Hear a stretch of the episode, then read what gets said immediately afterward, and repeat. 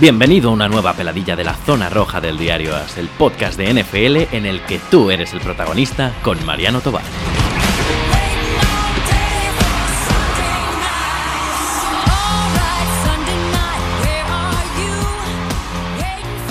Hola a todos, bienvenidos a, de nuevo a una nueva peladilla, a una peladilla después de dos semanas de vacaciones, o sea que me pilla todavía pie cambiado mirando al, techo para ver dónde está el sol y lo único que veo pues es un fleso. Estas cosas que le pasan a uno cuando vuelve de vacaciones. Lo que pasa es que la vuelta es de las buenas, ¿eh? porque la peladilla es una peladilla que la teníamos pactada desde julio y es con un tipo que es un fenómeno al que todos conocéis. Y que además me sirve para completar la primera división que completamos. No sé si nos va a dar tiempo ya a hacer muchas más previas porque la temporada está a la vuelta de la esquina pero la AFC Norte queda completada ahora con los Cincinnati Bengals, que es el equipo que vamos a analizar ni más ni menos que con don Antonio Magón. ¿Cómo estás, Antonio? Pues muchas gracias, Mariano, por la presentación. Encantado de poder compartir contigo y con todos los oyentes de la zona roja, pues un ratito para hablar de un equipo que eh, para los que se están iniciando ahora mismo en la NFL y han escuchado peladillas de los otros equipos pueden llegar a pensar que la FC Norte es una división compuesta solamente por tres equipos. Qué raro, solo tres equipos. Pues no, hay un cuarto equipo que aunque nadie hable, pues también existe como Teruel y que solo Cincinnati venga. bueno, aprovecho, eh, yo creo que mm, prácticamente los que llevan mm, algún tiempo siguiendo el fútbol americano en España conocen a Antonio porque sus artículos son absolutamente deliciosos. Yo creo que es una de las mejores plumas de, la NFL en España, si no la mejor. O sea, escribe de que da gusto. Le podéis leer en su web, en la web de los Bengals en España, en España que es bengals.es. Le podéis seguir en Twitter, arroba Antonio Magón, y podéis seguir la cuenta de, la jungla de los de Cincinnati Bengals, que además es un equipo, como ha dicho Antonio, un poco perdido, que si haces la lista de los 32 equipos de la NFL y empiezas a decirlos según te van saliendo, eh, probablemente es de los que te dejas al final. Pero, pero tiene una afición de verdad eh, muy fiel y además muy conocedora del fútbol americano en España y tiene una cuenta de Twitter arroba jungla-es. Dicho esto, eh, también os, digo, acabo de volver de vacaciones y esto pues, vuelve a estar activo. Mañana o este martes, algunos lo, lo, iréis a posteriori, ya volvemos a grabar con Rafa Cerver y Paco Virués. Eh, todavía está de vacaciones eh, el podcast de los lunes, o sea que todavía no lo vamos a poder hacer, pero peladillas sí que vamos a seguir teniendo ya con, el ritmo eh, habitual. Jesús, las de estadística, la vamos a empezar a hacer también esta semana. Vamos, que volvemos a recuperar el ritmo habitual. Y es además lo primero que quería hablar yo con Antonio, porque los Bengals este año, para mí, ¿eh? yo voy a plantear las cosas que, las dudas que yo tengo y los Bengals para todo el mundo es el peor equipo de la división. Pero yo creo que lo de menos de este año de los Bengals es quedar primero, segundo, tercero, cuarto. Lo importante es que estos tipos vienen de cuántos años con Marvin Lewis, 16 años que fueron, ¿no? Han sido, ¿no? Sí, sí, 16. Entonces este año para vosotros no es un año de fútbol americano, es un año de descompresión, ¿no? Venís de ahí del fondo de las Marianas y ahora tenéis que ir subiendo poco a poco hasta que lleguéis, al nivel del mar, ¿no? Hombre, pues efectivamente, es un año que desde luego, como bien dices, empezaba con mucha ilusión, sobre todo porque después de 16 años, de 16 años que bueno, que ha habido de todo, ha habido sus años buenos y sus años malos, pero realmente ya el proyecto de Marvin Lewis estaba, estaba caduco. Eh, lo, comentábamos cuando hacíamos otros eh, programas eh, antiguamente y, ya veíamos que el proyecto de Lewis ya no tenía ninguna continuidad y había llegado a su máximo. Por estas razones, la sustitución del entrenador, pues Mm, sea quien sea, porque bueno, tampoco es que Zack Taylor sea una persona que, nos vuelva locos y salgamos a la calle en manifestación, pero ya supone un cambio de, sobre todo en el aspecto anímico para los jugadores. El equipo eh, tenía ya una serie de, automatismos, había establecido una serie de hegemonías con ciertos jugadores que ahora ya se han roto del todo. Y bueno, pues eh, este nuevo staff técnico viene con la intención de, poner a jugar al que más lo merezca porque no le debe nada a nadie. Entonces, en ese sentido sí que podemos estar un poco ilusionados en que vamos a ver pues eh, algo diferente de lo que venimos viendo hasta ahora. Mm, ahora bien, eh, ¿cuánto va a ser esto de diferente? A ver, Antonio, ¿cuántos años hace que hubieras echado a Marvin Luis? Desde la última presencia en playoffs que perdemos. O sea, hace tres años, ¿no? O sea, el, año del, del, del 12-4 que perdiste en Wildcard, aquel perdido que tenéis ganado, eh, aquel día hubieras agarrado, le hubieras dicho, señor. Sí, aunque para alguno hubiera sido mejor haberlo echado antes, yo creo que de momento eh, que el proyecto no lo estaba llevando tan tan mal, pero ya ese mm, fue ya el, punto y final a toda su etapa. Pero yo es que tengo una duda, porque ah, os habéis librado de, Marvin Lewis, pero sigue Mike Brown como propietario, o sea, es que este no le podéis echar, porque es el jefe. Pero es que además es un propietario y general manager, porque en teoría el general manager en la época de Marvin Lewis era Marvin Lewis, pero a mí me da la impresión de que era Marvin Lewis porque Mike Brown lo que le gustaba era meter el mano en el cucharón en, el cocido todo lo que pudiera. Y me da la impresión de que sigue con las mismas ganas. Entonces, no sé si tenéis el mismo problema que teníais a pesar de la marcha de Luis. Exactamente, Mariano. Y en eso quería entrar. Que el cambio que, tanto anhelábamos, pues parece que queda un poco solo en el plano estético porque sí, hemos cambiado la, imagen de la franquicia, el entrenador es más joven, pero eh, la estructura de la franquicia se mantiene inalterada. Eh, sí que siempre se ha achacado a Cincinnati de ser un equipo eh, rácano a la hora de, establecer contactos, de contratos. Eh, bueno, realmente tampoco es así. Los jugadores de Cincinnati cobran más o menos lo mismo que cobrarían o podrían cobrar en otros equipos. ¿Qué es lo que pasa? Que nunca apura al máximo el tope salarial, con lo cual todo ese dinero que se ahorra Mike Brown, que otros equipos lo invierten en jugadores, es la diferencia entre ser competitivos y no serlo. Y en ese sentido eso no ha cambiado. Mike Brown es un propietario ya octogenario, muy mayor de la antigua escuela y como bien dice, le gusta meter mano. Y, lo que tiene bajo suya en el nivel eh, organizativo, pues es a su hija, es a su yerno, a su, a su hijo, es una estructura familiar, con lo cual van, todos a una. Sí que hay alguna fuente externa a nivel de, scouting, de, echar un vistazo a, jugadores, de, establecer eh, un poco de, hilo de conector entre directiva y vestuario, pero en el fondo el que manda es Mike Brown. Mike Brown no se gasta más una perra que, no sea imprescindible. Con lo cual el, equipo sigue anclado donde está, porque como resulte que no te funcione en un par de buenas rondas en el draft, pues, pues, estás condenado a la mediocridad. Es que es lo que te iba a preguntar, porque Mike Brown tiene 84. Vamos a ver, yo me imagino un señor con 84 años que cualquiera le dice lo que tiene que hacer. Pero si me dices que van a una todos sus herederos, o sea, el problema tiene pinta de que se enquistará a, lo largo de los años. ¿o? Sí, efectivamente, ese es el pesar que tenemos, ¿no? que no se juega a ganar, se juega a vamos a gastar eh, lo justo para tener beneficios y si podemos ahorrar de aquí y de allá, pues no lo ahorramos y no lo gastamos.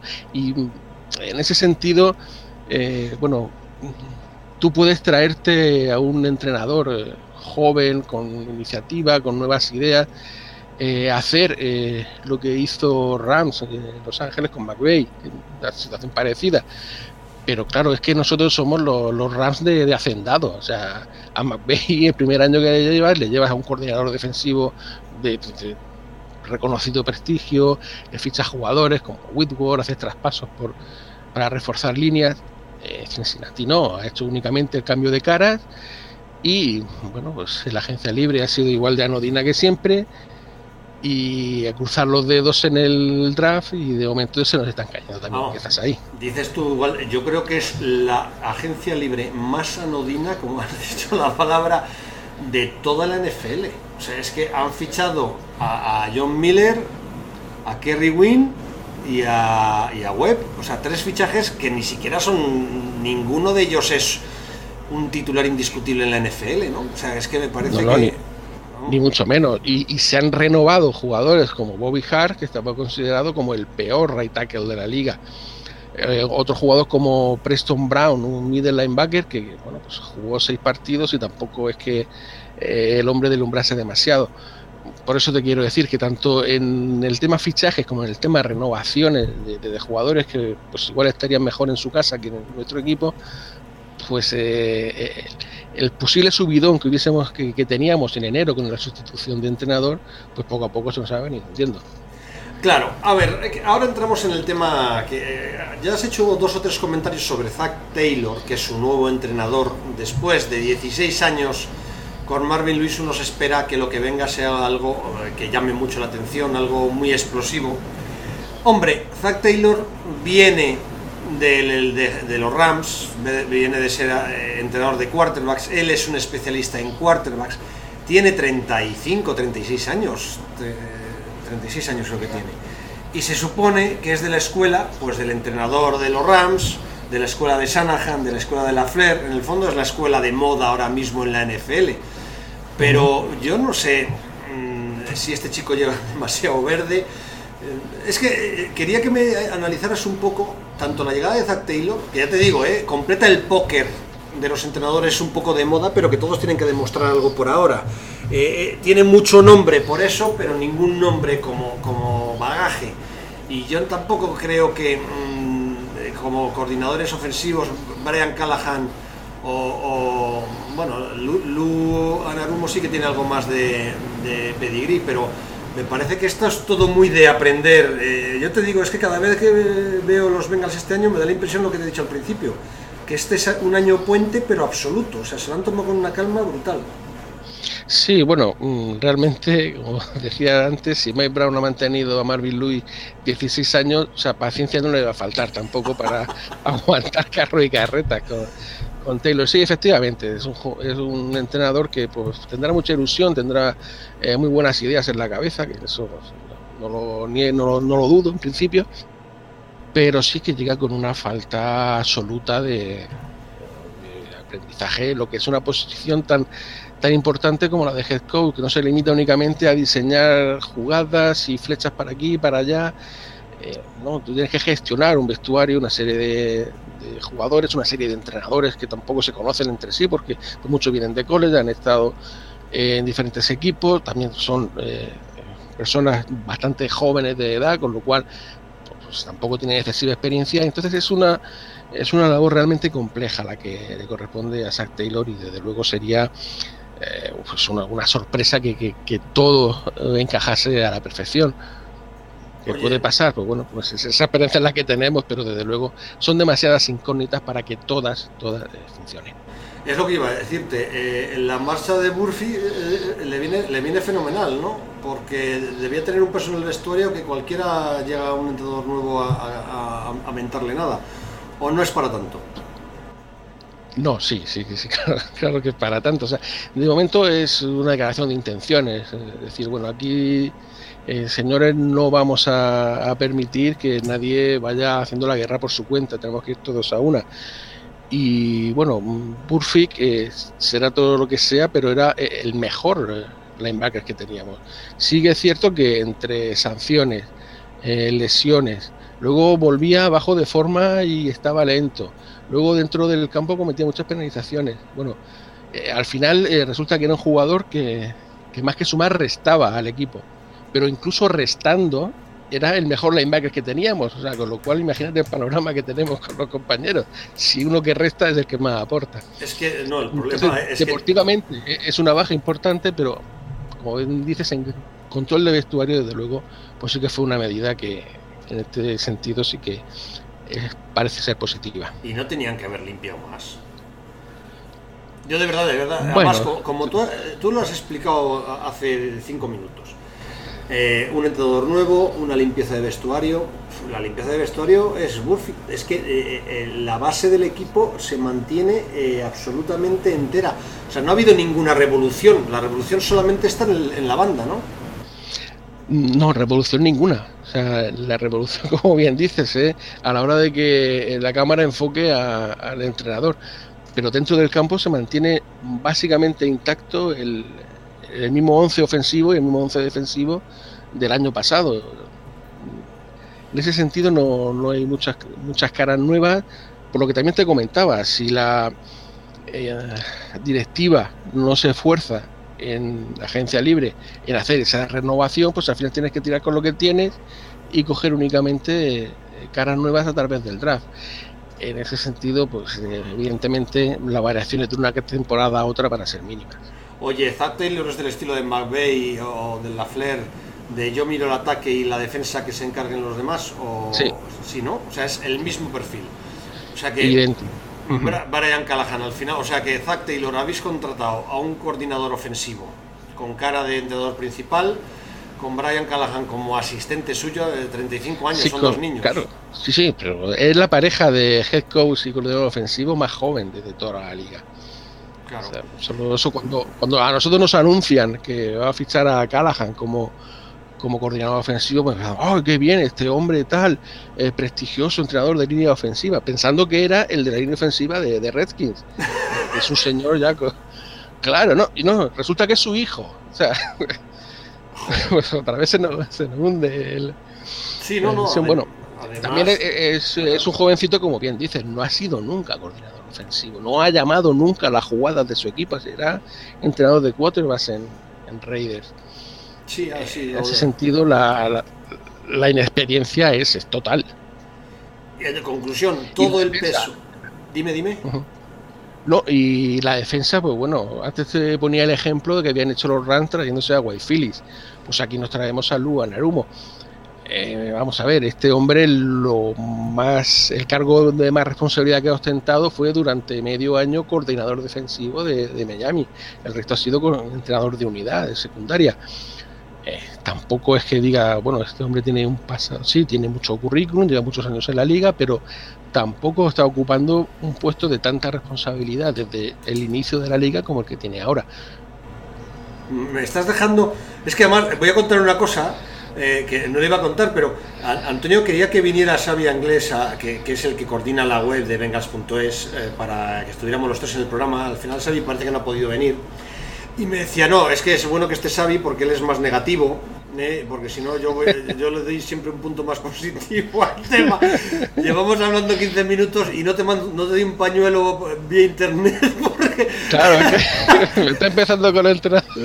Si, si como entre... Como entre Xavi, como entre Xavi después vamos a quedar aquí llorando. No, es que además a mí me pasó una cosa. Yo creo que los Bengals el año pasado eh, los Bengals tenían un buen equipo. Los Bengals, nadie se creía los Bengals entre 2011 y 2015 y los Bengals tenían un muy buen equipo. O sea, es que hasta el punto que eh, eh, Hugh Jackson en los Bengals parecía un grandísimo coordinador ofensivo. Y de hecho, llevasteis un disgusto horrible cuando Hugh Jackson se fue. Es más, estoy seguro que Hugh Jackson, si llega a saber lo que iba a hacer luego en los Bengals, digo en los Browns, jamás se habría ido de Cincinnati, donde estaba cogiendo un prestigio bestial. Pero la verdad es que, desde que fuese Hugh Jackson no levantasteis cabeza. Pero yo creo que tenéis un muy buen equipo. Y yo creo que vosotros el año pasado, es mi opinión, ¿eh? tenéis mejor equipo que el 6-10 que tuvisteis de récord. Porque vosotros sois de estos campos minados que hay en la NFL, estos equipos trampa que te ganan. Pero es que el año pasado se lesionó hasta la madre superiora. O sea, el año pasado estuvo lesionado en vuestro equipo todo el mundo. O sea, todo el mundo es que el quarterback, el receptor principal, es que todo el mundo. Ah, pero es que este año habéis empezado igual. La primera elección del draft, Jonah Williams, que en teoría es el tipo con el que se iba a reestructurar toda eh, la línea ofensiva, para que eso tuviera un poco de enjundia, eh, es baja para toda temporada, ¿no? Mm, se espera que pueda estar al final, pero si al final no nos estamos jugando más que mejorar la posición del draft, dudo mucho que lo metan otra vez en el, en el roster. Claro, entonces eh, es que Eifer ya está lesionado, ha renovado y él vive en un estado permanente de, lesiones y ya está, eh, sigue todavía recuperándose de la lesión del año pasado. A.G. Green eh, ahora está lesionado, se puede perder, dicen que entre dos y seis jornadas de temporada regular. A.G. Green para vosotros es la clave, o sea, ya lo único que falta es que se vuelva a lesionar como el año pasado Andy Dalton y apaga y vámonos, ¿no? Pues sí, ya te digo, esto más que una peladilla es una pesadilla, Vamos a ver. Vamos a ver, se nos lesiona, el, como hablábamos anteriormente, no hacemos nada en la agencia libre. Bueno, no se ha hecho nada, vamos al draft. Y la primera elección, además una elección importante, porque es el, primer ofensiva que, el, sale elegido, en teoría el, el, mejor de la generación, en un puesto de necesidad, encantados con, él. pues la primera sesión de entrenamiento fuera para todo el año. Luego eh, empieza el training camp y nuestro mejor jugador, el jugador estrella, la leche en bote que es Eddie Green, pues también lesionado y este es un jugador que eh, en los últimos años pues también ha perdido varios partidos por lesión, con lo cual eh, pues tiene cierta también facilidad a lesionarse. Pero retomando el, el argumento como, como lo habías iniciado, el año pasado Cincinnati, en la jornada 6, eh, no estoy hablando de la 1 y la 2, que puede pasar cualquier cosa, después de mes y medio de competición, pues era el que lideraba la división, la FC Norte. No era Steelers, no era Ravens, era Bengals, el que estaba número uno liderando esa división. Luego, como dices, pues, bueno, pues la lesión de Eifer, eh, Mixon que se pierde dos partidos, eh, Green baja para toda la temporada, al final ya también cae Dalton. Bueno, ya el, el ataque se, se descompuso totalmente y ya de luego no, no hubo manera de, de levantar eso. Pero bueno, aquí no vamos a entrar en el terreno del fútbol ficción, pero si el equipo se hubiera mantenido más o menos sólido a lo largo del año, pues probablemente ese 6-10 eh, hubiera sido un balance un poco mejor y la visión que hoy se tiene por parte del aficionado de Cincinnati pues no sería tan negativa como la que creo que se tiene ahora. Es que te digo, o sea, en los Bengals, si algo puede salir mal, sale mal, pero no es de ahora, ni de hace, ni, es que ni siquiera es de la etapa de Marvin Lewis. Es que lleváis así desde que... Va, Desde que eso está en nuestro ADN. No, de verdad, yo no he visto un equipo con más mala suerte. A ver, Washington tiene muchísimas lesiones y se le desmonta el kiosco, pero es que vosotros... Washington igual si arreglara el campo, mm, haríamos, sería un favor. No sé, macho. Yo, es que me parece, eh, me, deja sorprendido porque igual me pasa lo mismo en el draft. yo la sensación que tengo, vosotros estabais ilusionados con Noah Williams. A mí Noah Williams me parece un mal menor porque lo que queríais vosotros era Devin Bush, que os quitaron los Steelers en la cara. Eh, mi sensación de vuestro draft, que además eh, hay mucha gente que dice que es un grandísimo draft, a mí me parece que vuestro draft en las selecciones primeras es un draft bastante regular, tirando a malete. Lo que pasa es que en las rondas bajas, que normalmente son las menos importantes, tiene mejor pinta. Ahora me, lo, me explicas que no, pero no me digas que vuestra elección no era de, no era de Bimbus. Queréis a de a toda costa, porque lo que necesitabais era un linebacker. Os lo sí, no, eso por supuesto, queríamos un linebacker, pero todos los mock drafts en los que nos daban a Devin Bush es porque se daba por supuesto que Williams hubiera salido mucho antes. O sea, eh, en ningún, eh, por ninguna parte se, llegaba a pensar que Williams iba a caer tan bajo como para que lo pudiéramos elegir nosotros. Entonces, yo creo que, la, eh, el dolor, por así decir, porque nos quitasen a Bush es mucho menor porque conseguimos a un jugador muy bueno, como en teoría parece ser que pinta Jonah Williams, en una posición de absoluta necesidad. Eh, yo soy un ferviente defensor de los gordos, o sea, con lo cual aquí podemos entrar en un debate sin fin si tú defiendes al linebacker por encima de, de, jugador de línea, ¿no? Pero bueno, en lo que estábamos hablando del draft sí que, sí que resulta un poco extraño el draft, sobre todo cuando nos vamos a la segunda elección y se va a un tight bloqueador. O sea, tú puedes pensar, bueno, es que Ifes se lesiona mucho. Bueno, pues cógete a alguien de un perfil similar a Ifes, pero te coges algo que es opuesto a Ifer. Es un jugador que pues tiene habilidad para el bloqueo, pero no tanta en la recepción. Y, y, coges un linebacker, que efectivamente en eso hay que darte toda la razón. La unidad de linebacker es absolutamente deprimente y queremos solucionarlo ya desde varios años atrás escogiendo linebackers en tercera ronda. Fue en su día Paul Dawson, ha pasado también Nick Vigil por ahí, Malik Jefferson, y ahora volvemos a escoger a otro linebacker en tercera ronda, que puede salir mal. Vamos. Es, es, un equipo que queda último, eh, o sea, el equipo que más yardas concede en toda la liga en 2018 y no empieza a reforzar la defensa hasta la tercera ronda. Eh, a mí sí me parece un draft un tanto irregular. Todo el mundo ha dicho que, un poco uno de los robos del, draft es, elegir a Ryan Finley, el quarterback, en cuarta ronda, porque para muchos estaba previsto que cayera en segunda ronda. Pero fíjate, yo a la larga no sé si es tan bueno. Te cuento un poco mi teoría, o mi. que ahora me dirás, mira, es toda una chorrada, pero bueno, a mí de entrada es lo que Yo creo que Dalton es uno de los quarterbacks menos valorados de la NFL. A mí Dalton me gusta, me parece un muy buen quarterback. O sea, cuando a Dalton le han dado un buen sistema, le han dado armas y, él ha jugado con calma, me parece que es uno de los quarterbacks, de verdad, lo creo, ¿eh? de la clase media alta de la liga, que para estos Bengals yo creo que era suficiente.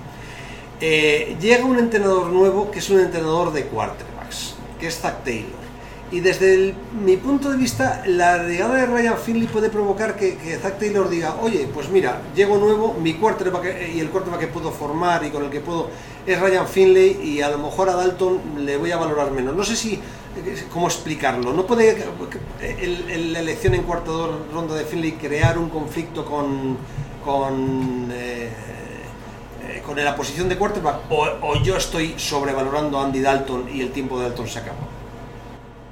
Eh, bueno, estaba hablando precisamente con, otro de los pocos defensores que tiene Dalton en la familia bengalí. Yo concuerdo contigo.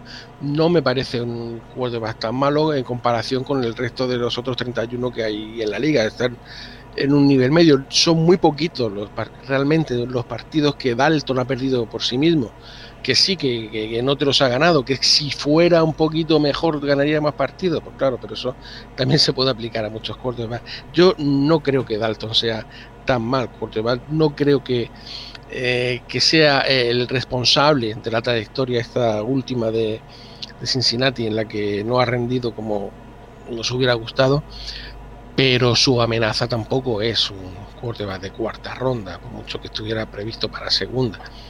Eh, en principio su misión va a ser mejorar la posición de quarterback 2 que como comentábamos anteriormente cuando se lesionó Dalton el año pasado y ya es la segunda lesión que sufre en tres años y hoy en día con la velocidad la contundencia que se juega en la NFL es cada vez más importante la figura del, del quarterback suplente pues viene para ese papel ¿no? es un chico joven pero con con una larga trayectoria colegial, porque estuvo saltando de un colegio a otro y llega ya ese sentido bastante maduro para lo que suele ser un novato.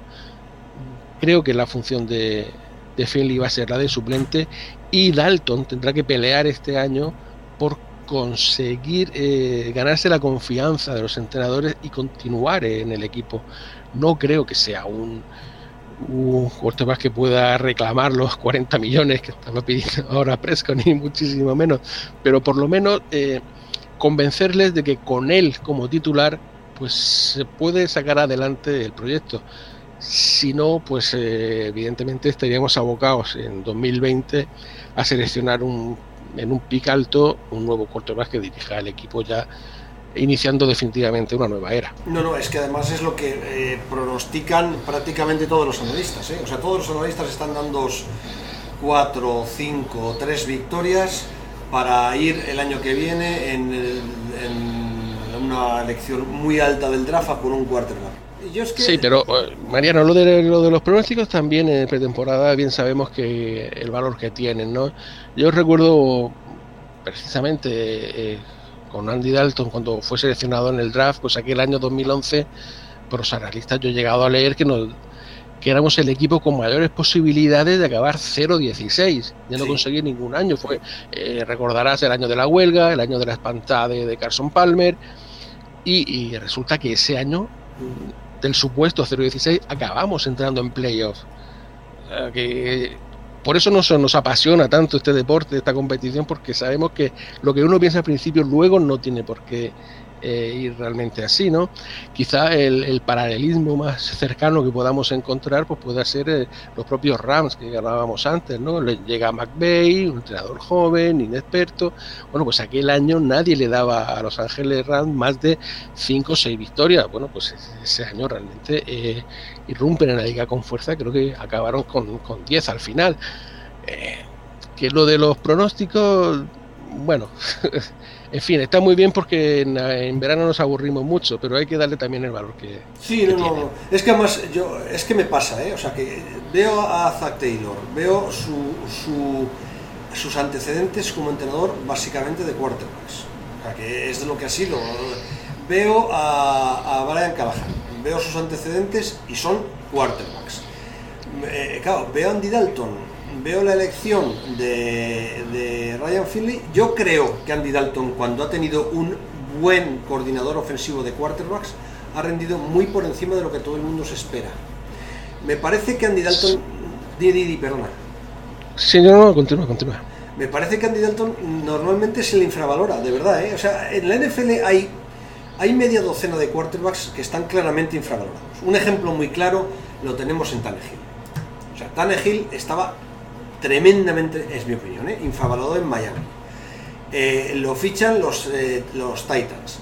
Eh, el 90% de la gente decía, bueno, este llega ahí como segundo quarterback a tener un retiro cómodo.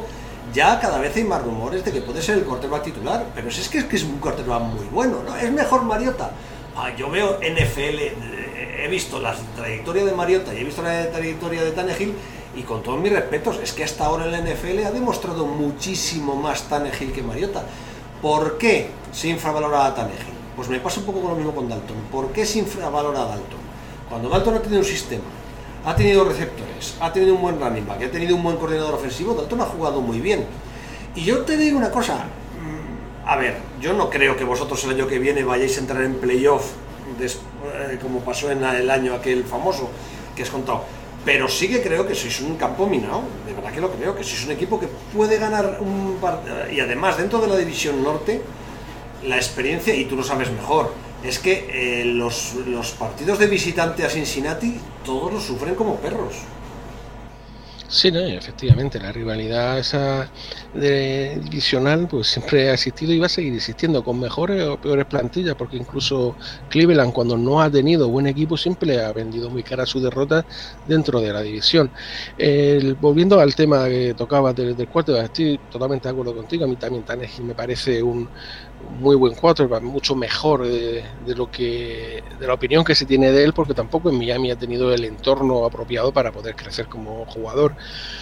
Pero estamos abocados a una, bueno, a decir una sociedad, tampoco me quiero poner tan, eh, tan, dramático, de highlights.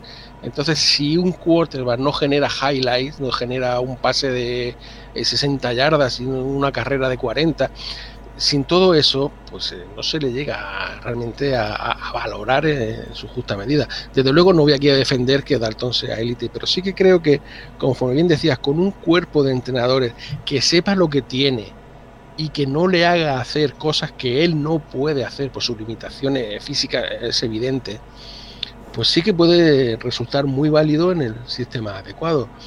Eh, El sistema que van a emplear, ¿cuál va a ser? Pues bueno, pues hablábamos anteriormente de qué diferencias nos vamos a encontrar en Cincinnati con respecto a años anteriores. Pues en el aspecto si en el aspecto técnico de jugadores eran pocas, en el aspecto táctico tampoco va a haber eh, una excesiva revolución. El sistema ofensivo va a seguir siendo una West Coast Offense eh, pues, con sus características habituales de abrir campo, pasecito corto, etcétera. En ese en esta filosofía de juego, Dalton se mueve como pez en el agua. Es un jugador que sí que tiene precisión en el pase corto, sí que es un jugador con muy buena visión de juego para identificar defensa. No le pidas que corra, no le pidas que te pase un, que te haga un lanzamiento muy profundo, pero en ese entorno, con buenos jugadores que no se le vayan lesionando, sí que puede dar un rendimiento aceptable. Por lo menos tan aceptable como para eh, ser, como decías, un equipo peligroso, un equipo que no nadie pueda dar por descontada la victoria hasta que no termine el partido. Evidentemente tiene muchas carencias de, de calidad, de talento, eso no lo vamos a negar, pero eh, sobre todo en la división, y bueno, ahí puede decirlo Baltimore hace un par de años, como en la última jornada, sin jugarnos nada, le, les eliminamos, pues eh, sí que es un equipo que hay que tener en cuenta y que el que no salga con el convencimiento de que tiene que, sudar para ganar puede llevarse una sorpresa. A ver, lo que pasa es que alrededor de Dalton es cuando yo tengo mis dudas. Yo te digo un poco mi impresión y tú me la aclaras. Además, aquí me pasa siempre igual cuando hago estas peladillas. Yo tengo una visión muy desde fuera de los equipos. De hecho, no los he analizado prácticamente nada, y menos las defensas. Eh, vosotros tenéis, os habéis pasado toda la pretemporada. Además, yo te, conozco desde hace muchos años, lo he contado muchas veces. Cuando yo escribía las previas de los eh, Bengals hace 10 años, lo que hacía era entrar en el foro de NFL Hispano, buscar a Antonio Magón porque tú has analizado, vamos, es que eh, me acuerdo que hacías análisis del día a día de la pretemporada, o sea, haces un seguimiento muy profundo del, equipo. Y, además no fallabas uno, o sea, que hacía las previas. Además me, era muy divertido porque escribía la previa y luego te leía que decías en los foros, he leído la previa de Manuel Tobar y coincido con él. Y digo, no te jorobas y lo que he hecho ha sido... era, era lamentable, la verdad es que me podías demandar, ¿eh? porque era todo plagio total. ¿Qué va? Eso es un... no hay mayor elogio que el plagio, Mariano. También es verdad. Lo que te iba a decir, me gusta mucho el grupo de, digo, el backfield. Me gusta porque me gusta Mixon. Yo creo que a todo el mundo le gusta Mixon. Mixon es un running back buenísimo. Y a mí... Eh, ojo, eh, Mixon eh, fue el corredor de la conferencia americana con más yardas terrestres en 2018. Continúa. Que ya es un dato. A mí me gustó siempre Giovanni Bernard. Yo creo que ya ha envejecido mal, pero también he tenido la sensación casi siempre de que nadie ha sabido muy bien cómo usar a Giovanni Bernard. Lo digo de verdad, es el típico jugador que siempre me quedo con las ganas de haberle visto en New England con Belichick y, haberle... Porque creo que Giovanni Bernard era capaz de hacer casi todo bien y ha acabado haciendo casi todo mal. Entonces yo tengo esperanzas de que Zach Taylor vuelva a sacarle partido. Y luego habéis elegido en esta ronda del draft dos running backs. Yo creo que tenéis un, un backfield más que apañado, siempre que Mixon se mantenga sano, claro. Claro, esa es la clave. El año pasado ya se perdió dos partidos y, este año necesita que tener piernas frescas porque obviamente el desastre que tenemos de línea ofensiva no le va a ayudar lo más mínimo. En cuanto a Gio Bernard, pues coincido contigo, es un jugador con mucho más talento que el que ha podido sacar en Cincinnati. Es un caso parecido al de Red Burger, que fue también suplente nuestro en Cincinnati y que su rendimiento en Nueva Inglaterra ha sido pues, muchísimo mejor que el que ha dado coincido también en tu apreciación, Bernard con un em, cuerpo de entrenadores que entienda mejor su estilo de juego, seguramente lo hubiera sacado mucho partido porque es un jugador de estos que se entrega siempre, no, no se deja nada en, el, en la reserva. Sí, y la idea de, de haber reforzado el backfield con dos jugadores en el draft, sí que al menos da la intención, da, la impresión de que se quiere correr más con el balón, quiere hacerse un equipo más corredor que eh, es una, en principio, una política estupenda si miramos las estadísticas de Dalton, que cuanto menos tiene que pasar, mucho mejor. Bueno, y, en el grupo de receptores eh, entramos en la fase de entre lesionados y sobrevalorados. A mí Eifer me encanta cuando puede jugar, pero es que yo creo que en los últimos tres años no sé cuántos partidos ha jugado, no creo que haya llegado a una docena es un Taiden que sería élite en la NFL si se mantuviera sano. AJ Green está empezando a acumular lesiones y ya tiene una edad que tanta lesión da un poco de miedo. Tyler Boyd a mí me parece muy buen receptor número 2, pero es eso, muy buen receptor número 2. Y lo de John Ross, ya no sé qué va a pasar, pero apunta que es un bluff de proporciones bíblicas, ¿no? y, ya, y ves el global y entonces entre lesionados y tipos que no dan para más, eh, a lo mejor esto está un poco verde. A mí me ha, sorprendido, te voy a decir dos cosas que me han sorprendido. Una, que con la lesión de Green no buscaran algo más en la agencia libre. Y dos, que con la lesión de, su elección del draft de Jonah Williams no hubieran buscado, aunque sea una solución para este año, de un veterano, porque, porque eh, está, está complicado, ¿no? Eh, sí, eh, empezamos por el tema de receptores, ¿vale? En cuanto a Eddie Green, bueno, Eddie Green sí, efectivamente, está ya en la frontera de los 30 años en los cuales solo te queda dar el último atraco a, la liga, está en año de contrato, o sea que este año va a jugar sí o sí porque necesita eh, asegurarse, pues lo que estaba diciendo, los últimos millones de dólares que va a ganar jugando este deporte. Eifer, pues es un taller diferencial, es de lo mejor de la liga, pero como dices, eh, es de cristal. Entonces, pues tampoco tú puedes eh, basar tu ofensiva en un jugador que no sabes eh, cuándo te va a durar, que tiene que estar cruzando los dedos de que no se te rompa en cada placaje. Boyd, bueno, Boyd el año pasado cuando tuvo que hacer de receptor número uno por la lesión de, de Green no hizo malos números, se acabó al final con más de mil yardas de, recepción, con lo cual, eh, bueno, pues eh, sí que, eh, además ahora recientemente ha renovado, sí que podría un poco cubrir esa ausencia de, de, Green los partidos que se vaya a perder por lesión. El caso Ross es diferente, Ross tiene unas características muy particulares que no cuadran no, no van ni con el quarterback que tenemos ni con el sistema que, se pretende emplear. De hecho, eh, antes del draft estuvo rumoreando la posibilidad de incluir en un trade y tampoco sería demasiado descabellado de algún equipo, si se le lesiona algún receptor, eh, se pudiera terminar dando. Sobre todo porque eh, nosotros no lo sabemos utilizar y nos vendría muy bien reforzar la, la línea ofensiva. La línea ofensiva no solo pierde a Jonah Williams, como hemos hablado antes, el rookie de primera ronda, es que eh, pierde también a Clint Bolling, que es un left guard. Espera, perdona, perdona, te corto. Vamos a ver, me has dicho, eh, explícamelo mejor, porque estas son cosas que el, que sigue un equipo lo, tiene muy claro, pero el que no lo sigue no lo tiene tanto. ¿Cuáles son las características de John Ross que no encajan mm, de ninguna manera con el estilo del equipo, ni con Andy Dalton? Porque es un receptor básicamente que con mucha velocidad que se va profundo. O sea, eh, la forma de ganar separación suya no es eh, por rutas, eh, no es por cuerpo, por físico, es por velocidad. En ese sentido, tienes que, buscarle el largo. Y precisamente ese es el, el, mayor defecto que tiene Dalton. El pase largo, pues no es nada bueno. Con lo cual, o es un jugador que le das el pase muy en corto y él ya se busca la vida con el balón en la mano o realmente su, su campo de utilización eh, queda bastante limitado en el esquema ofensivo que implanta Cincinnati. Pero AJ Green, a ver, AJ Green corre, las dudas que da gusto y consigue siempre separación. Pero claro, AJ Green sí. Eh, por eso, Dalton ha jugado con Green en largo con, con, comodidad. A ver, yo pienso lo mismo. El problema de Dalton, o sea, Dalton cuando se enamora se, se fastidió. O sea, lo mejor de Dalton es no sacarle del carril pero no, o sea, la diferencia entre J. Green y, Ross es básicamente de rutas y de espacio, ¿no? O sea, este es un tipo de profundidad y, que, que, Dios reparta suerte. Sí, y, de manos, obviamente. Green baja cualquier cosa, este no. Es que es lo que me pasa también con Taylor, con Taylor Boyd. Yo tengo la sensación de que las manos de Taylor Boyd no son ni de lejos las que se esperaba. Se le caen balones a lo mejor tengo esa sensación, no voy a negarlo, yo de los Bengals el año pasado, de la segunda mitad de temporada, no vi ni nada, porque no había más que ver. ¿eh? Pero, pero sí que tuvo cierta sensación de que, a que, las manos de Boyd no son la super maravilla. ¿Me equivoco o qué?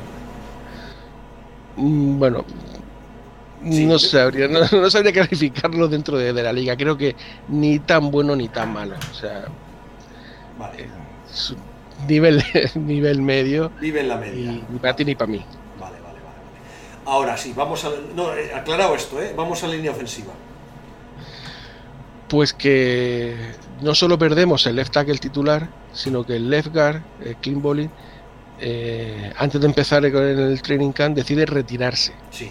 El hombre tiene una enfermedad, dice que prefiere estar con su familia, que se va. otro titular que perdemos el que se suponía que iba a salir del banquillo para cubrir esa plaza, pues ahora la semana pasada también dice que ya se ha cansado del fútbol americano, que no que se retira también. Con lo cual, una línea ofensiva que ya era mala en 2018, este año pierde a su principal refuerzo y no solo eso, sino a otros dos jugadores que podían ser titulares, pues eh, este año bueno, yo no sé si si va a haber que cambiar a Dalton por malo o va a haber que cambiarle por defunción. Porque Realmente e-, es una línea que, causa pavor a, los seguidores bengalíes. A ver, hay un jugador, el centro es bueno, Billy Price, o, ni bueno, siquiera. Bueno, bueno, bueno, bueno, es primera ronda.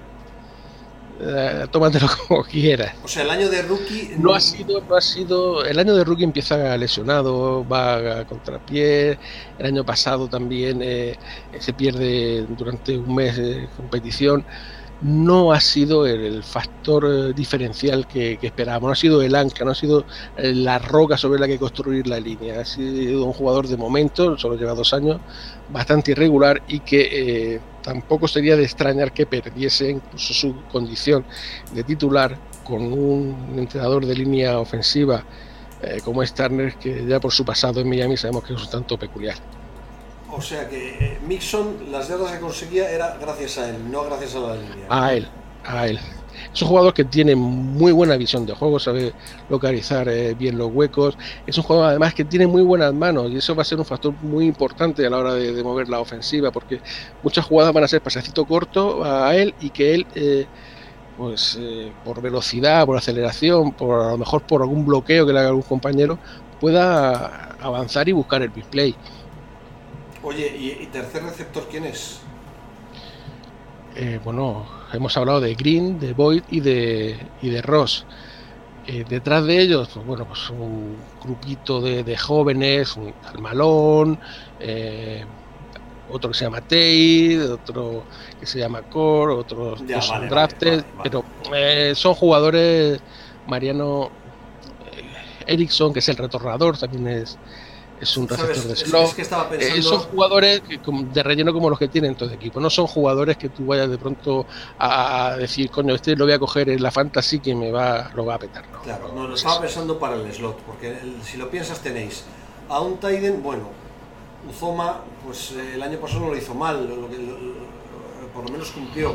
Pero en, el fondo, es que me tienes que animar, porque eh, claro, la, yo no veo ningún receptor de slot, o sea que irán, irán cambiando porque Ross no lo es, mm, Tyler Boyd juega abierto y Green juega abierto. Eh, Hombre, con Eddie Green es Boyd el que ocupa la posición de slot. Sí. Sin Green, pues tendrá que ser este que te digo, el retornador, Erickson. Claro. Y en la línea ofensiva entonces, ¿quién va a jugar, macho? Porque es que no hay por dónde no hay por dónde cogerla, Mariano. Es que eh, te puedo decir cinco nombres al azar que, puedo tener la misma, la misma posibilidad de acertar cuál va a ser la composición definitiva el día que inicie la liga. En los partidos de pretemporada está cambiando continuamente. Eh, es una auténtica incógnita. Lo que no es incógnita es que va a ser un desastre. Bueno, pues entonces así tenemos el ataque. Tenemos un ataque con Andy Dalton, que nadie cree en él, menos tú y yo. Con un running back buenísimo, que es Joe Mixon una mucha profundidad de jugadores de sexta ronda del draft, un, grupo de receptores con Green y Boyd que están muy bien y con Eifer que está muy bien cuando está sano y a partir de ahí un vacío y luego una línea ofensiva que, ahora mismo está que no está, vamos, que no está. Sí, que... A ver, te digo una cosa, luego la NFL, eh, siempre eh, más contigo lo hablo alguna vez, ya fuera, pues cuando hablábamos de NFL, en la NFL luego nunca es 0-100. O sea, la NFL luego es mucho más compleja. La diferencia entre un equipo bueno y uno malo es que uno mm, la nota es 8,7 y el otro la nota es un 8,2. Y luego eh, los jugadores no dejan de rendir porque son profesionales y oye, eh, eh, al final aquí están jugando los 32 mejores centers de, Estados Unidos. O sea que no es... Y, los equipos además saben mutar para mejorar, pero, pero la verdad es que la pinta de este ataque comparado con lo que puedes ver en los Browns o lo que puedes ver en los Steelers, eh, yo no veo un ataque que sea fácil que consiga mantener el ritmo de anotación de, dos equipos como esos. ¿eh? O sea, es un ataque para conseguir mantener el reloj mucho tiempo y, y que sea lo que Dios quiera, ¿no? Pues eh, si lo que queremos es animar a alguien a que vea partido de Cincinnati el año que viene, yo creo que más que eh, espere un ataque en plan engranaje, que todo funcione eh, a la perfección, que se fije los playmakers que hay. Porque Mixon es un jugador que a lo mejor en tres carreras le placan para menos tres yardas y sin embargo a la cuarta te hace un big play de 80. Eh, Green, pues este cuarto de lo mismo, es un jugador que puede atrapar cualquier balón que le tiren. Eifer es un jugador que en condiciones normales es superior a cualquier eh, defensiva o cualquier linebacker con que se empareje. Que se fijen un poco en eso, en esos playmakers que en un momento dado pues eh, pueden eh, conseguir la anotación que permita al equipo seguir dentro del partido.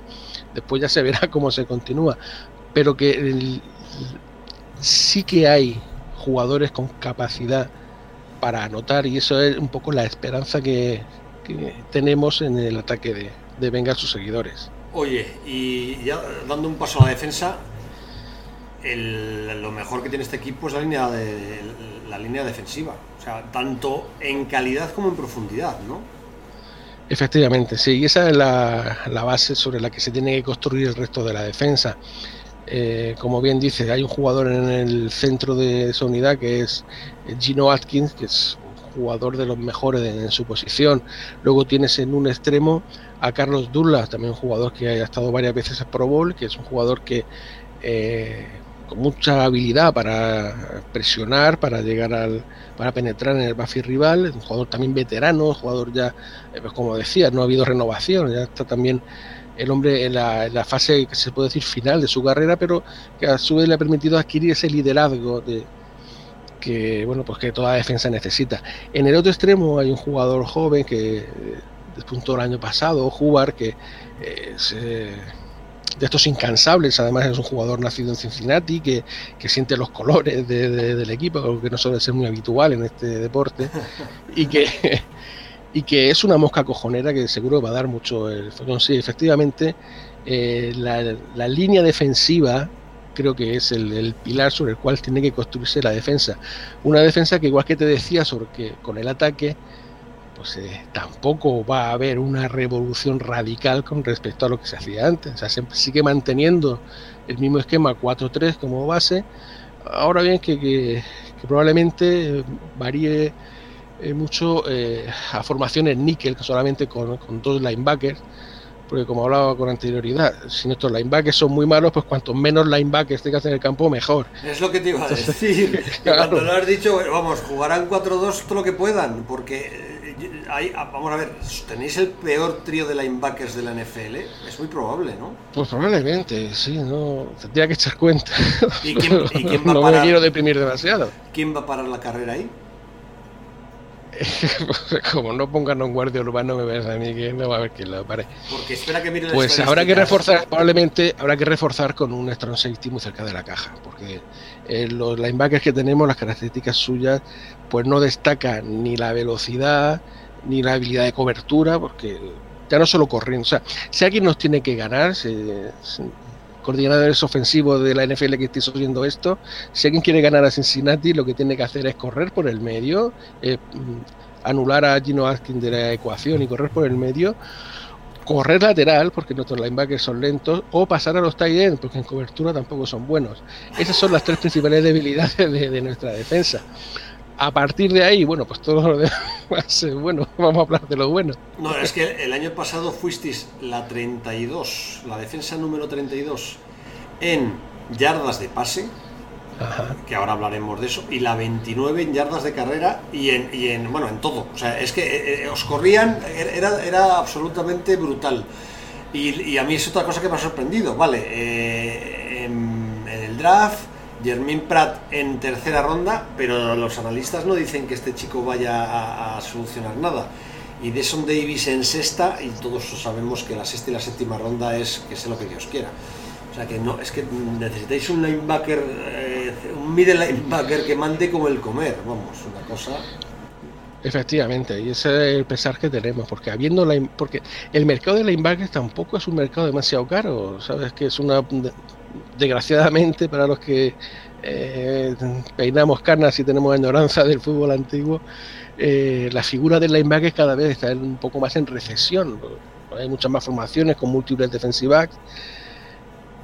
Y bueno, pues el, hecho de que esta posición cada vez esté menos valorada hace que sus salarios también estén eh, en esa misma condición que va a la baja. No costaba tantísimo esfuerzo económico haber fichado a algún linebacker en condiciones y no se ha hecho. Ese, desde luego, es, bueno, es uno de los lamentos que tenemos los aficionados, el ver que una unidad tan evidentemente deficitaria como la de linebacker, pues el único esfuerzo que se hace es este chico de tercera ronda o renovar a un jugador que ya el año pasado no, no demostró nada especial. Oye, la buena noticia del año pasado en la defensa probablemente fue Jesse Bates, ¿no? Correcto, sí señor, un rookie que mm, sorprendió a todos porque eh, ya solamente en el training camp provocó que Cincinnati cortase al, al titular, o sea, tuvieron desde el primer momento claro que iba a ser el, él el titular y la verdad que hizo una labor fantástica, sobre todo porque eh, las formaciones en las que le ponen como único safety profundo eh, es una posición peliaguda, porque viene a ser el último jugador antes de la línea de, de marca. la verdad que hizo una labor muy, muy buena. Entonces, eh, ahí es donde tenemos un poco eh, la esperanza de decir, bueno, con este jugador vamos a ver si podemos acompañarle de cornerbacks en condiciones. Eh, William Jackson es un cornerback muy bueno, pero también ha estado, no ha sido, bajo mi punto de vista, suficientemente bien utilizado porque al que ponía con el mejor receptor el rival era Drew Kirkpatrick y a Drew Kirkpatrick le quemaban continuamente. Era una pareja muy desequilibrada. y luego el Storm Safety, pues bueno, es un jugador que sí que tiene visión de juego, pero no tiene las cualidades atléticas que le harían ser un jugador diferencial. Sí que consigue muchas intercepciones, pero son muchas malas que se deja caer. Eh, consigue muchos placajes, pero son también muchos los que los jugadores que pasan por encima de él. Mm, es también una posición bastante débil. Fíjate que, con la cantidad de safeties que había este año en la agencia libre, sustituir a Son Williams no hubiera tenido demasiada complicación. Y si tú juntas una pareja de safeties con uno de los que estaba en la agencia libre que eran buenos, con Jesse Bates, tienes una pareja de, safeties. porque además es que pasa eso, que en los cornerbacks eh, eh, eh, Jackson eh, está jugando muy bien, pero Kirkpatrick y Denar, yo creo que no, ¿verdad? Y además Denar está en pulp, o sea que volverá cuando Dios quiera. Lo has contado al principio del programa.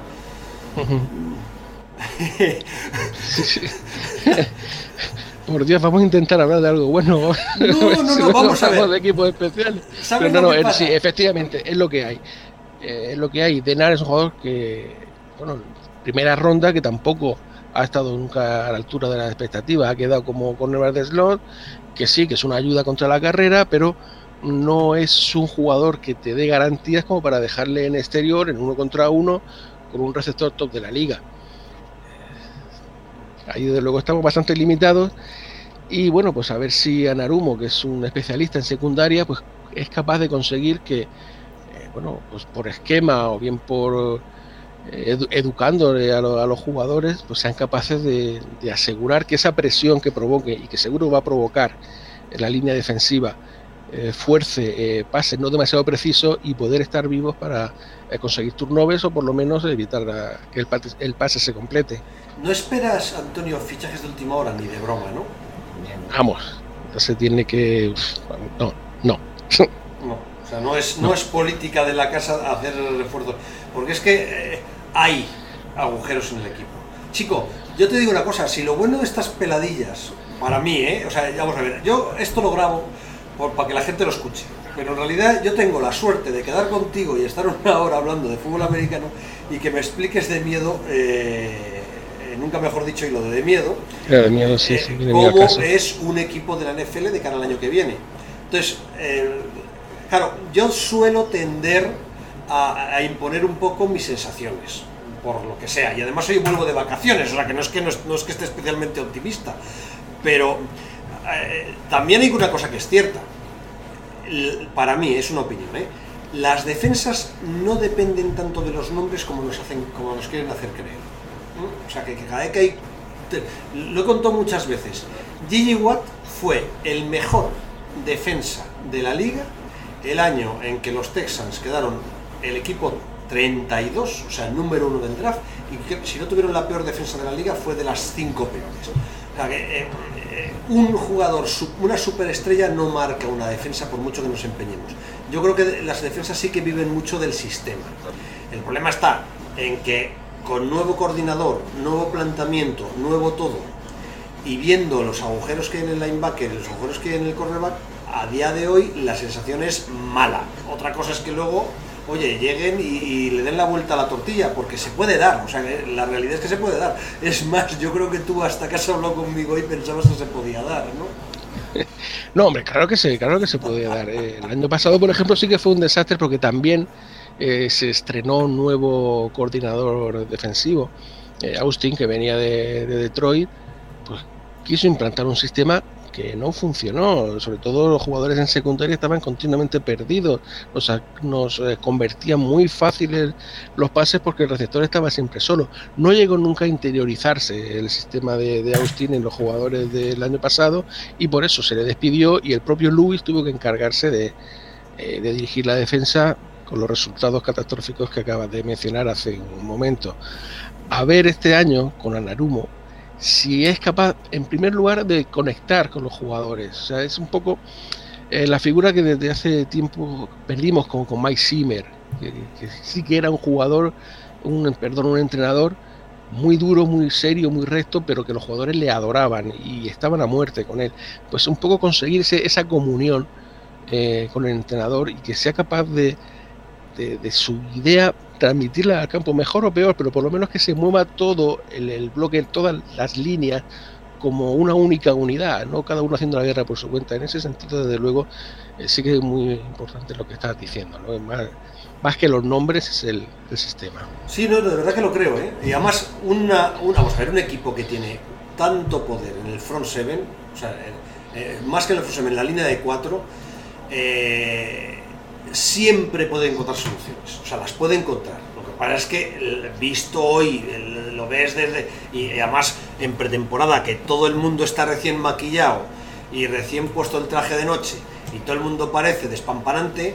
Eh, claro, es muy duro ver un equipo que, que justo en el momento en que todo el mundo está en su mejor momento, la pinta que tiene es un poco eso de, chico, es que llevas un traje de segunda mano y el maquillaje está corrido. Y, y, eso es lo que la impresión que da este equipo. No por nada, sino es que además se le han sumado que es el pesimismo de dos o tres lesiones de pretemporada que joder, dan donde más duele y además en un equipo que viene de lesiones de pretemporada.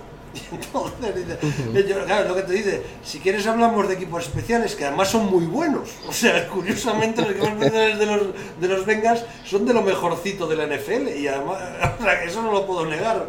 Pero... No, desde luego, si nos metemos en este tema, aquí sí que podemos sacar un poco de pecho porque sí que realmente, eh, tradicionalmente, un equipo que en los retornos, por ejemplo, eh, el equipo de cobertura eh, cierra muy bien, es muy difícil que, que, nos hagan yardas, que nos hagan touchdown y a la vez nuestros retornadores, al que pongas, siempre está en disposición de, conseguir una buena ganancia, ¿no? Y, y en una división como la nuestra tan competida, esa, esa, batalla, esa batalla posicional es muy importante y la que puede dar pues, eh, beneficios. El Panther, el Panther, pues como te decía anteriormente con otro jugador, es un chico nacido en Cincinnati, ha estado en el instituto de, la ciudad, en la Universidad de Cincinnati y que fue drafteado por sea, es un jugador local que, vive encantado de, estar en su ciudad y que además eh, es está en el, probablemente en el top 10 de los, de los Panthers de la liga. En cuanto al kicker, pues ahí ya eh, tenemos más dudas. Eh, sobre todo teniendo, teniendo un poco en cuenta la, cuál es la orientación de, la posición en la NFL actual. Ahora, eh, pues cada vez el field goal race se está haciendo un poco más, más amplio. Ya la, los equipos van buscando jugadores con un cañón en, la pierna que sean capaces de, generar posición de, anotar sin necesidad de tener que avanzar tanto. Creo que en este sentido Tucker, el, kicker de, Baltimore, está un poco señalando el camino que va a seguir en los kickers de los años que vengan ahora. Eh, tenemos a, como titular a Bullock, que no es un jugador cuya pierna destaque especialmente. Eh, ni si en los goals largos ni en los kickoffs para provocar touchback. Eh, tiene competencia de, de, un novato que se llama Tristan Vizcaíno, no sé si del mismo mismo Bilbao, pero vamos, el otro día metió, metió un field goal desde 57 yardas. O sea, es una, también un factor a, considerar, ¿no? El, bueno, si total el ratio de fallos que van a tener en extra points, en field corto, es más o menos parejo, pues oye, si tienes a un tipo que te da por lo menos la oportunidad de chutar a ver qué pasa, de esas distancias superiores a 50 yardas, pues es un factor a considerar. Vamos, que no te extrañaría nada que Vizcaíno acababa siendo vuestro que este año. Pues si no lo hace muy mal en los partidos que quedan, eh, tiene una eh, opción bastante importante de quedarse en el equipo, también por lo que hablábamos al principio, porque su sueldo es más, considerablemente más bajo. Claro. Bueno, hemos visto el equipo. Yo te digo una cosa, el resumen, eh, voy a hacer un resumen que a lo mejor no es real, pero me quedo con esa idea. si la West Coast de, si la West Coast de, de Cincinnati funciona y son capaces de hacer drives largos, podréis sobrevivir en esta liga, pero como no pase eso y Dalton tenga que hacer, además es lo que pasa un poco en los Bengals en los últimos años, cuando Dalton empieza a insistir demasiado en AJ Green, mala cosa. Y, me da la impresión de que este año vuelve a ser la misma idea. Como no conseguís drives largos, tenéis un año complicado, ¿no? Claro, es eh, lo que hablábamos al principio. Son demasiados condicionantes para que la temporada de Cincinnati se pueda considerar exitosa.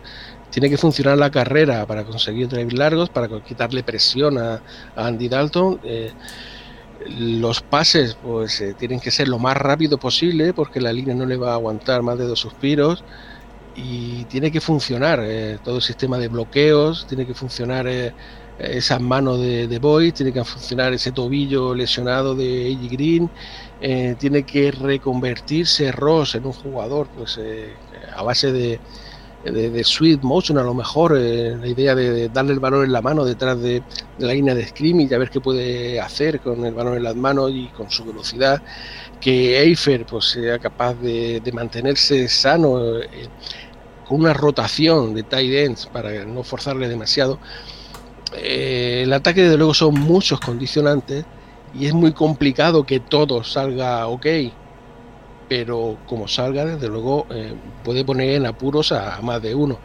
Yo, si tuviera que, decir un número, yo, bueno, tampoco voy a empezar a hablar de una temporada que tenga presencia en playoff, ni muchísimo menos, pero yo creo que entre 5 o 6 victorias sí que podemos estar. Y si independientemente de las victorias conseguimos consolidar un esquema, conseguimos esa comunión que ya se había perdido con Marvin Lewis, si conseguimos que todo el equipo vaya al unísono en la misma dirección, pues se dará por bien empleada una eh, temporada larga, como se nos puede hacer a los seguidores de Cincinnati. Vamos, que en realidad te da lo mismo cuántos partidos ganáis si conseguís que, el staff técnico se asiente para de, cara al año siguiente. ¿no? Es más, os puede hasta venir bien un récord malo para que el propietario a sus 85 años diga, jope, tengo que gastar algo más de dinero. ¿no?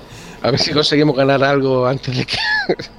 Oye, Antonio, y dentro de la división, ¿qué te imaginas? ¿Qué te esperas? Porque además, esta opinión, tú eres un tipo que se sabe muy bien de los Bengals, pero es que se sabe fenomenal a los otros tres equipos. Y hay mucho debate este año con, eh, con la Nacional, que si los eh, Ravens se están infravalorando porque ese quarterback el año pasado dio muchas victorias y no sé qué, que si los Browns son el equipo a batir de la temporada, que si los Steelers están empezando a entrar en la cuesta abajo. Yo quiero saber un poco tu opinión real de la división. ¿Cómo ves la división? ¿Quién crees que la va a ganar? ¿Qué crees que puede pasar? Yo sí que veo a Cleveland de los demás en cuanto a plantilla. Tiene eh, no solamente jugadores de mucho nivel individual, eh, o del Beckham, eh, Mayfield, la defensa con Garrett, son Ward, el, el cornerback, tienen muy buenos miembros para hacer un equipo y además viene con una inercia muy positiva. han dejado, parece, atrás los fantasmas y ahora sí se lo creen y, un equipo cuando se lo cree, el fútbol está muchas veces más en la cabeza que, que en los pies y en las manos y si se, si se lo creen, desde luego, eh, pueden ser el equipo que, lidere eh, la división. Otra cosa es eh, cuando vengan mal dadas, si vienen mal dadas, cómo va a lidiar con eso. tanto a nivel anímico, si ven que las cosas no le funcionen, como a nivel deportivo, porque quizás donde veo yo que falle un poquito sea en el fondo de banquillo, en la línea ofensiva, quizás algunos puestos en defensa. no sé, a ver cómo les trata eh, la liga en este sentido. Yo sí que, en todo caso, sí que si todo va normal, sí vería que Cleveland como líder de, división, pero sin llegar a, librar wildcard, porque como siempre decimos, la competencia interna es muy dura. En segundo lugar vería a Baltimore, porque eh, con todas las limitaciones que queramos ponerle a la Mare Jackson, lo cierto es que cuando ese equipo se pone a correr, eh, hay que pararles. Y luego mm, la defensa, pues sí, que ha perdido a Sag, era bueno, ya deportivamente quizá no tanto como antes, pero sí que era el líder indiscutible. Quizá esa figura de, líder sea lo que le falte, pero siempre van a ser eh, un equipo muy competitivo y muy rocoso. Y eh, al final eso termina pagando dividendos en la liga. Sí que veo a, Baltimore quizá un escalón por debajo en cuanto a nivel de talento con respecto a Cleveland, pero que puede ser un equipo que puede acabar también jugando en temporada Y en cuanto a Steelers, pues yo sí que creo que Steelers va a dar un pasito atrás. Ya no es solo eh, que le falte Le'Veon Bell, que ya jugaron sin él el año pasado, eh, que le va a faltar Antonio Brown. Y Antonio Brown, aunque no destacó, aunque tenga muchos pájaros en la cabeza, todo lo que tú quieras, cuando estamos en el emparrillado es un jugador diferencial y el año pasado por lo menos eh, atraía la atención del mejor cornerback. Yo no sé, Juju Smith-Schuster en esa función de receptor principal, cómo va a responder. Parece que en principio sí que tiene mucha personalidad, pero solo la personalidad no te hace atrapar balones. A ver cómo funciona en esa nueva misión que le va a tocar de liderar el juego aéreo de, Pittsburgh. Aunque bueno, siempre va a tener un, un séquito bastante bueno porque eh, Washington y el, novato este que han fichado, Johnson, bueno, pues, eh, son jugadores que, sí que van a acompañar bastante y que va a ser eh, un equipo que a nivel ofensivo va a continuar dando miedo mientras tenga Rotisberger ahí lanzando pases.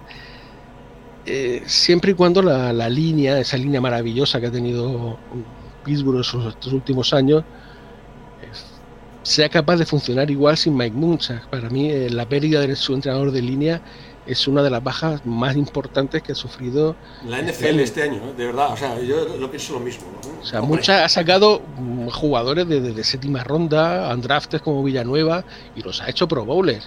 y con total merecimiento, ¿no? O sea, Villanueva tiene una historia excepcional, todos la conocemos, pero está ahí porque es un left tackle como la copa de un pino. Entonces, esa pérdida del entrenador sí que creo yo que el momento puede llegar a desestabilizar eh, una unidad en la que, bueno, pues, si en todo es importante, está más que nunca, o sea, más que ninguna, es importante que funcione unida como, como un grupo. Maestro Antonio Magón, ha sido un placer pasar un hora y cuarto con usted. Se aprende pues No sabía que había pasado ya tanto tiempo, se me ha pasado volando. Eh, no, no, es que te pones a hablar tú y yo, o sea, me, refiero, nos ponemos a hablar y como nos gusta. y luego además nos gusta... Eh, eh, es verdad, cuando estabas diciendo antes, últimamente en las peladillas, no sé si hemos hablado de equipos no de superélite, ya hemos hablado, hemos mezclado equipos pero siempre me pasa lo mismo, que me parece que caricaturizamos mucho en estas previas. Hay veces que acaba el programa y estamos súper eufóricos con un equipo y otras veces acaba el programa y estamos un poco de bajón. Eso es lo que nos ha pasado hoy con Cincinnati, pero lo hemos pasado muy bien y, oye, yo te deseo que pases muy buen año disfrutando de Cincinnati porque además te conozco y sé que pueden perder todos los partidos que aún así lo vas a disfrutar como, como siempre. Ah, no, yo estaré ahí al pie del cañón, eso lo puede asegurar. Y bueno, intentaremos siempre buscar algo positivo. Cuando una persona es optimista, vamos a, aunque sea viendo la cheerleader, intentaremos disfrutar del partido. Me parece increíble que después de tantos años viendo jugar a los Cincinnati belgas sigas siendo igual de optimista, Antonio. un abrazo pues muy fuerte. Otro para ti y un saludo a toda la audiencia de la Zona Roja.